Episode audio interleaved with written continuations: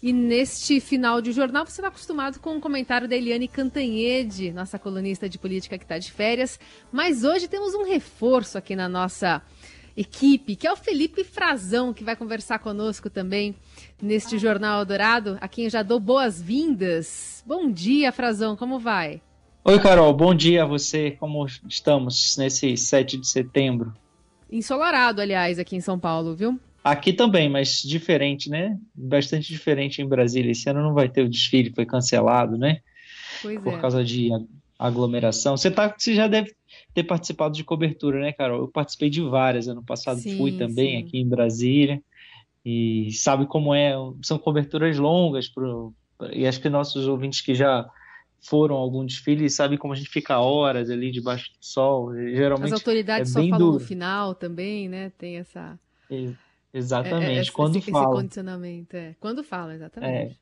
Mas esse ano não vai ter, não tem a Dragões da Independência, né? Que são seriam ali uma das principais para esse, esse ano, né? Que é a tropa histórica, não vai trotar ali, os cavalos galopando sobre a esplanada, não tem a infantaria, batalhão de infantaria mecanizada, os tanques, que as crianças que vão assistir gostam muito aqui em Brasília, eles passam pelas, por toda a esplanada dos ministérios, né? o presidente vai também, geralmente em carro aberto, esse ano não vai ter nada disso. O Bolsonaro vai reunir agora, daqui a pouquinho, às 10 horas da manhã, alguns ministros, algumas autoridades ali é, do, do, do, Legislativo e do Judiciário também no Palácio da Alvorada, é um evento mais enxuto.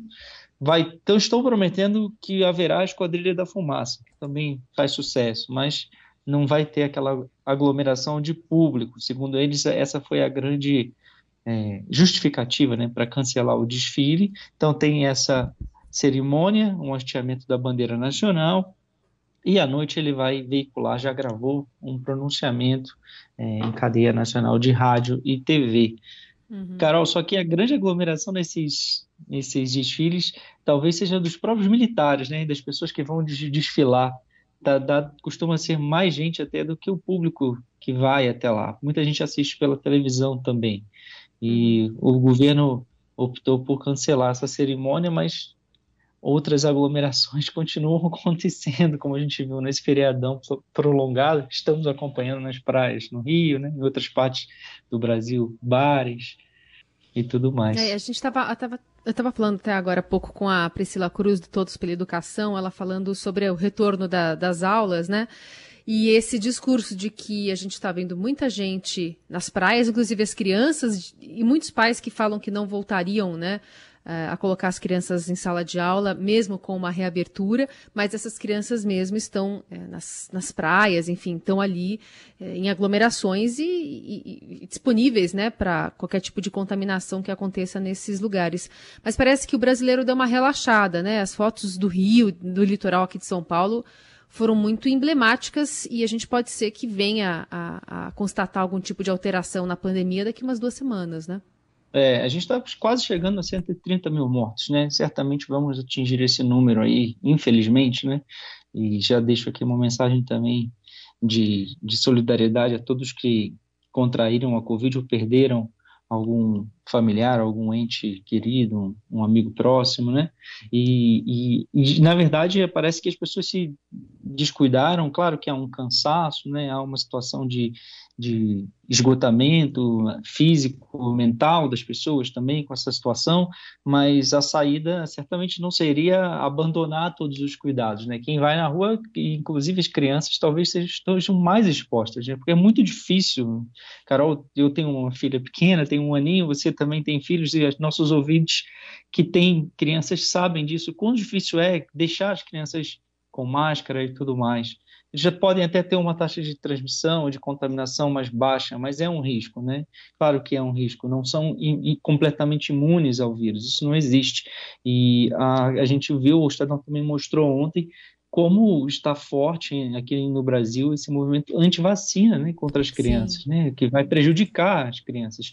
Já a taxa de vacinação para outras doenças já está baixíssima, é, é, e agora as pessoas estão é, transformando isso em bandeira política. O presidente está incentivando essa, liberdade de vacinação, embora haja regulamentações né, que obrigam, determinam a obrigação de vacina. É claro que não há nenhuma. ninguém está pegando ninguém dentro de casa e levando a força para vacinar. Isso não seria possível, né?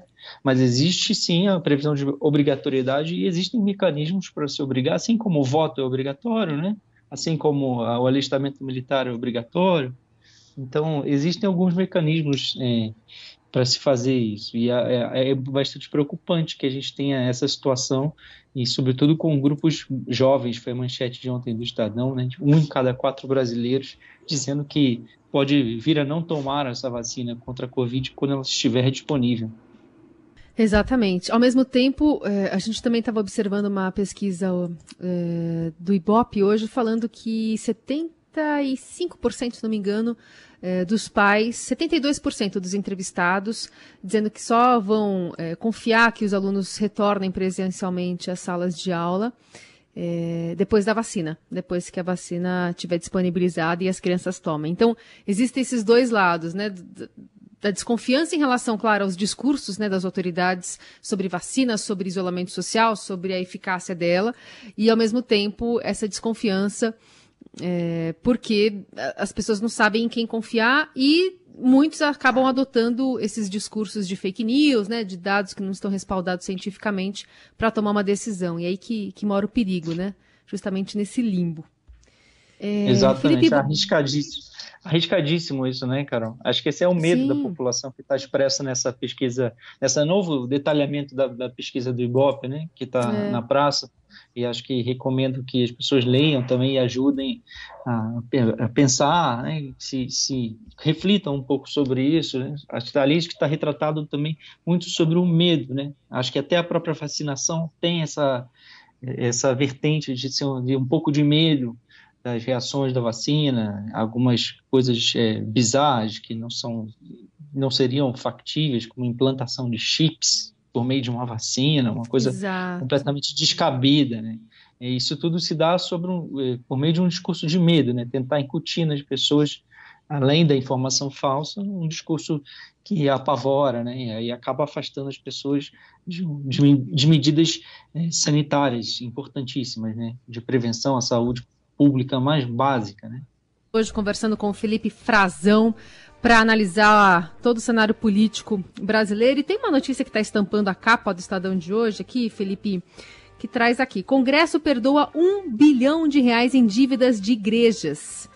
E está na mão do presidente Bolsonaro vetar ou sancionar esse projeto. Lembrando de quem está apoiando bastante, ou sempre apoiou, mas apoia muito mais agora, o presidente na tomada de decisões e de apoio no Congresso, não? Exatamente. São é, dívidas né, tributárias, aí, dívidas fiscais que as igrejas, em várias delas denominações evangélicas, é, têm com a União, são, questionam esses débitos que devem ser agora perdoados porque passou no Congresso uma emenda, né, num projeto de lei que já estava é, sendo já tinha sido discutido e depois que ele é enviado para o presidente ele tem um prazo ali para se pronunciar sobre ele. O presidente pode poderia simplesmente não se pronunciar, Carol, não falar nada. Se ele quisesse se omitir, é, ele se omitiria e é a sanção por omissão. O presidente esgota-se o prazo para que ele tem para se manifestar. Nesse caso, vai até o dia 11, agora dia 11 de setembro. E se ele não falar nada, simplesmente o projeto de lei passa a estar sancionado, vira lei, como saiu da Câmara dos Deputados. Mas ele tem ali a chance, já indicada pela Receita Federal, pelos assessores econômicos, de que há esse risco de perdão de um bilhão em dívidas.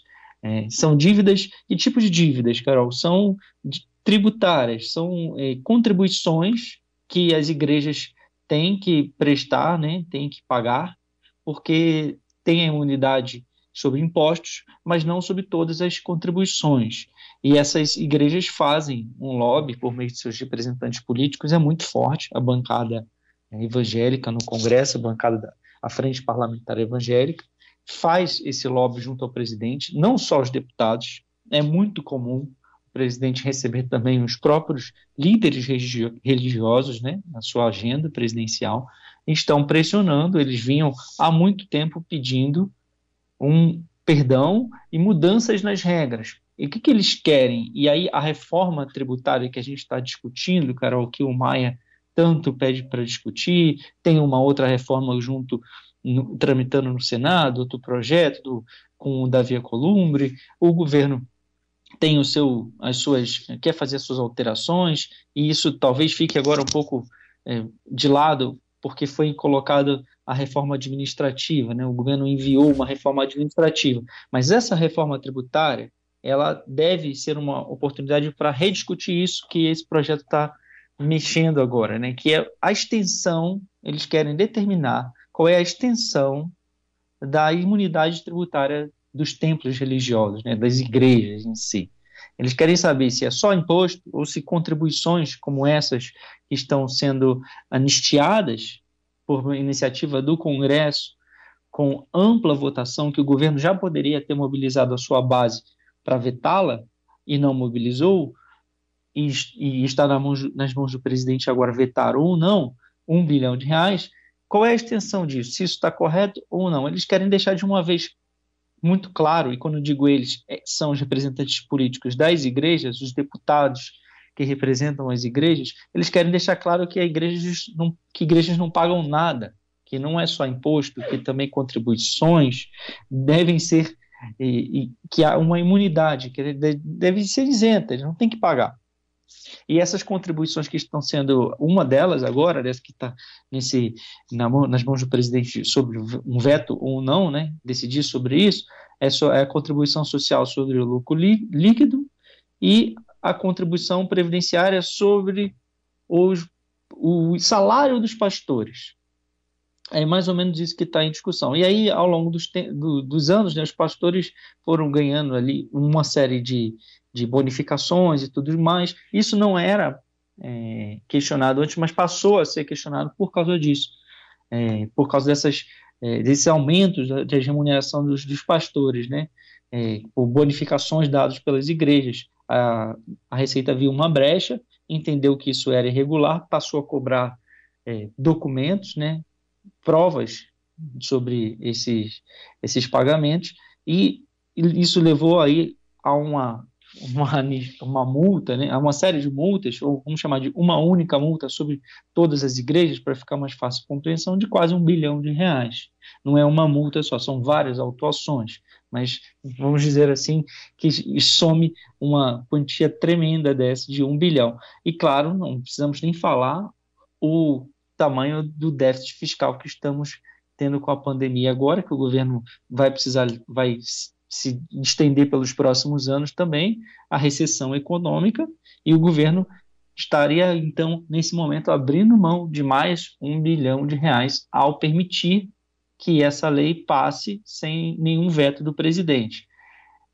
É muito difícil que o presidente vete, acate essa recomendação, essa pressão do setor econômico do governo. Isso porque, como você falou, Carol, é, os, os, deputados evangélicos, a, todo o eleitorado evangélico é muito forte, é muito ligado a ele, representa um segmento grande da população e pressionou muito por isso. E é uma bandeira dele. E o presidente já tinha nos bastidores dito ali que eles teriam que resolver isso de alguma maneira, que ele não queria, ele queria ver resolvido, ou seja, atendido a demanda, os pleitos dessas igrejas. E tudo isso não ocorre muito às claras, né, Carol? São sempre reuniões, dentro de audiências que a gente não tem acesso ao que foi dito, não tem ata do que nada vem a público, né?